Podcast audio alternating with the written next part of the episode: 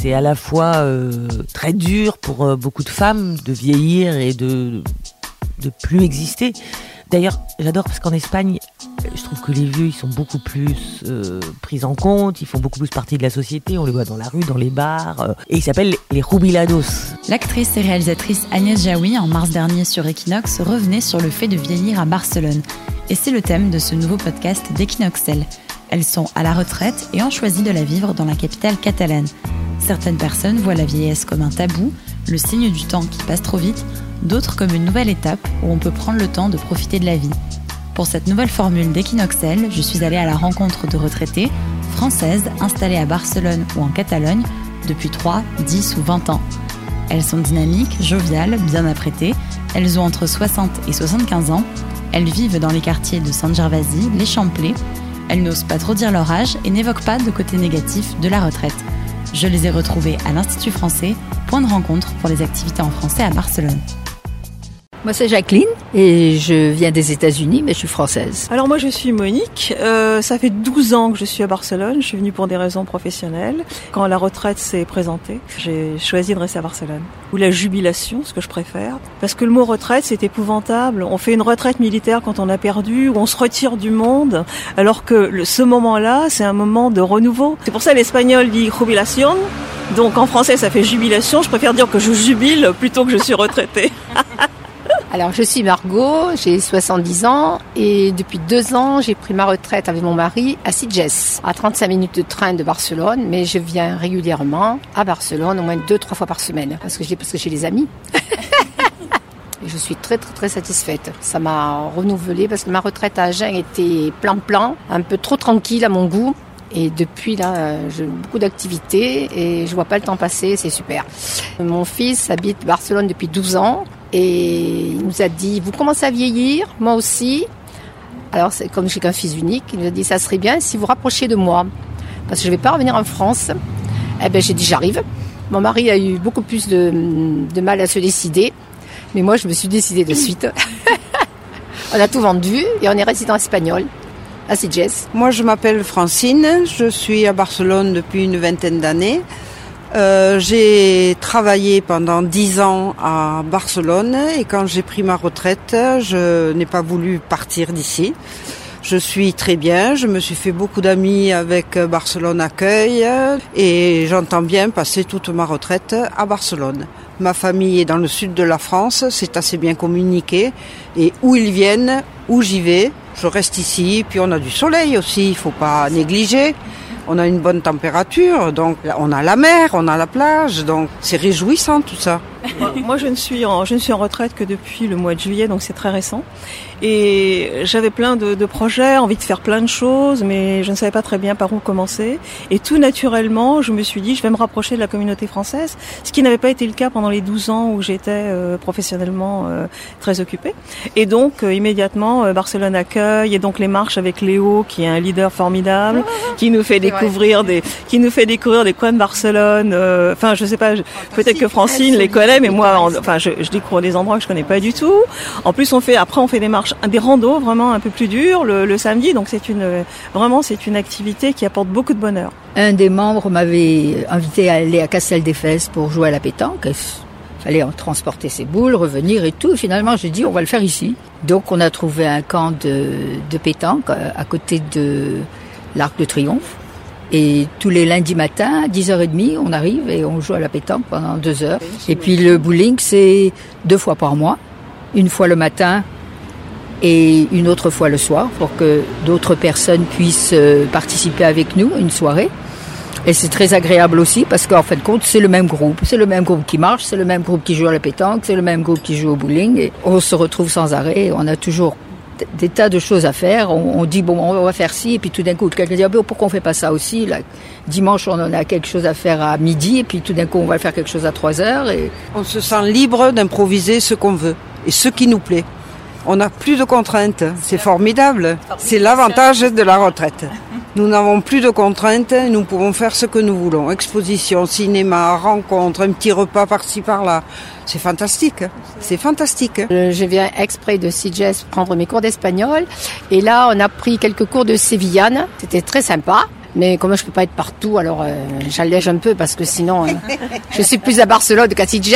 Alors il faut, parce que j'ai un mari quand même. hein. Heureusement, il fait du vélo, il va à la piscine. Bon, il a des activités, heureusement. Et espagnol de pas à pas, ça m'a permis aussi de connaître d'autres euh, d'autres élèves, d'autres personnes qui sont plus jeunes que moi, par exemple. Je prends des cours avec des jeunes et ça, c'est très motivant. Parce que je me retrouve avec des jeunes de 25-30 ans, alors il faut que je fasse des efforts. Parce que des fois, j'ai les neurones un peu enquistés. Et puis, il y, a- il y a une activité nocturne aussi, euh, bah, évidemment. Alors, même quand on est jubilados, ou jubiladas, euh, on sort pas mal. D'ailleurs, euh, moi, personnellement, je sors beaucoup plus maintenant que quand je, quand je travaillais. Et donc, on, on va à énormément de concerts. Barcelone est une ville extraordinaire, qui a une offre quand on aime la musique, et on est un petit groupe de passionnés de musique. Et quand on aime la musique, on a une offre très, très large. Je veux dire que ce soit en, musique classique, en jazz, en, rap, en rock, en fait, tout ce que tu veux, et à des, des tarifs tout à fait accessibles. Donc voilà, donc on est très curieux, on fouine, on va chercher des petites salles de concert assez improbables, et puis euh, voilà, du bouche à oreille, euh, et on se fait on se fait beaucoup de sorties comme ça. Il y a toujours quelque chose à célébrer. On célèbre toutes les fêtes possibles et impossibles. On se demande combien il y a de fêtes à Barcelone?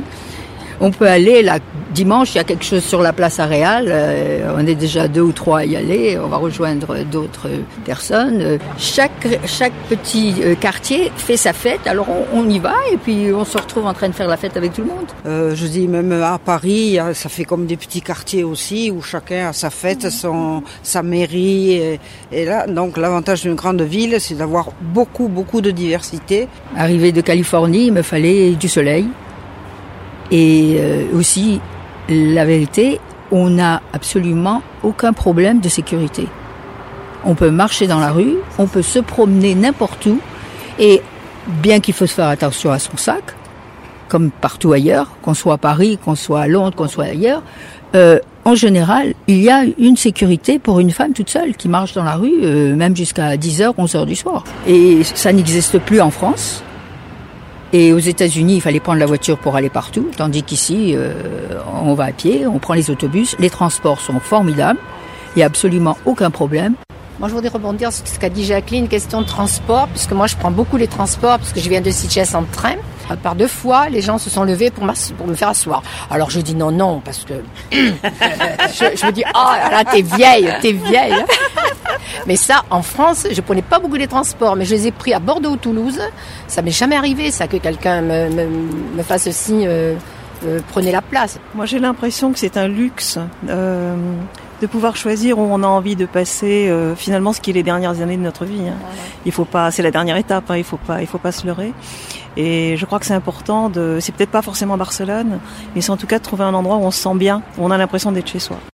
Mais vieillir n'est pas toujours aussi doré. Les expatriés français sont de plus en plus nombreux à faire venir leurs parents en perte d'autonomie à Barcelone afin qu'ils puissent s'occuper d'eux dans la capitale catalane sans avoir à rentrer en France. Mais changer de vie et de pays à un certain âge se traduit par un isolement. Julie Godel est infirmière, française dans la capitale catalane. Elle cherche des solutions pour ces expatriés qui se retrouvent face à des situations délicates. C'est surtout des familles françaises qui vivent ici à Barcelone, qui ont leur travail à Barcelone, leurs enfants à Barcelone et qui ont leurs parents qui sont en France et qui sont en perte d'autonomie. Souvent des, des personnes qui me disent ben, je voudrais une structure euh, adaptée pour mes parents, une maison de retraite, euh, ici à Barcelone. Et à chaque fois, la problématique, c'est la barrière de la langue. La problématique de ces personnes-là, c'est que souvent elles sont isolées parce qu'elles vivent donc euh, euh, chez elles, mais euh, par exemple, j'ai l'exemple d'un monsieur là qui est hémiplégique, qui vit dans un appartement, qui a quelqu'un avec lui 24 heures sur 24, mais il parle uniquement français. Et trouver des activités en français où il peut aller facilement, c'est pas évident. En France, ça s'appelle, ici aussi ça existe, ce sont des accueils de jour où euh, les personnes sont accueillies sur la, journée, où on les prend en charge, où il y a des activités effectivement, euh, en fonction de leur pathologie, des séances par exemple de kiné, euh, des séances d'orthophonistes, des activités sportives, culturelles, et après ben, revenir chez eux, parce que là, ces personnes, elles sont... euh, à la maison. Ils ont, elles ont une personne qui s'occupe d'elles. Elles sortent dans le quartier, mais elles rencontrent que des Espagnols. Euh, très difficile pour ces familles de se retrouver face à ces situations. Et c'est difficile. C'est difficile. Euh, de trouver déjà euh, quelqu'un qui parle français pour s'occuper de ses parents. C'est très difficile parce que les salaires ici sont bas, donc vous allez trouver euh, euh, beaucoup de personnes qui parlent espagnol. c'est difficile de s'adapter au système, même si on est en Europe, le, le, système de santé est différent, la culture est différente, la façon d'aborder la santé est différente, donc des fois c'est déstabilisant. Et la vie barcelonaise devient un enfer. Cet épisode vous a plu? N'hésitez pas à mettre des j'aime et des commentaires sur les réseaux sociaux. Vous pouvez vous abonner au podcast d'Equinoxel sur Spotify, Apple Podcast, iTunes et toutes les plateformes de podcast.